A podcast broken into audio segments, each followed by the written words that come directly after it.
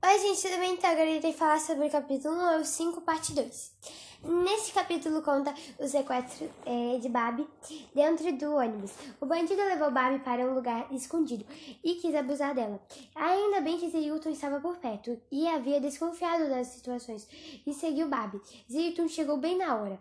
E se não fosse ele, sabe lá o que teria acontecido com Babi. Zeilton e Babi correram para um bar e lá eles contaram tudo o que havia acontecido. E as pessoas daquela comunidade ficaram revoltadas, porque aquele cara já estava sendo procurado há um tempo, porque ele já tinha abusado é, de outras garotas.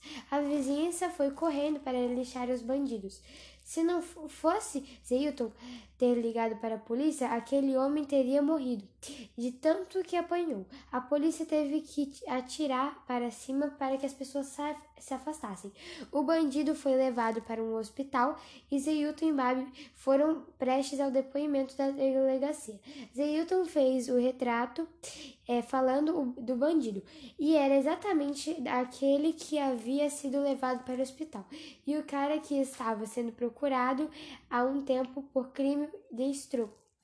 Enquanto isso, a Nuska foi levada para um hospital por Michael, pois quando Michael chegou na casa de Anuska, ela estava desacordada. Anuska estava debilitada e desnutrida que ela teve que ficar na sonda.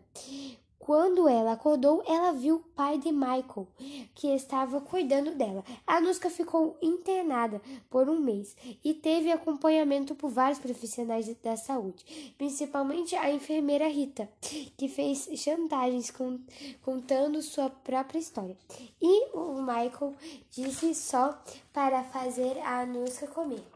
Rita, no final, falou para Anuska que Michael estava apaixonado por ela.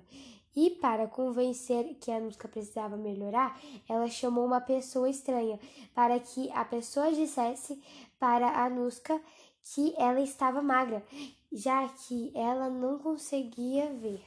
Anuska ficou surpresa com isso, aquela declaração e seguiu o tratamento.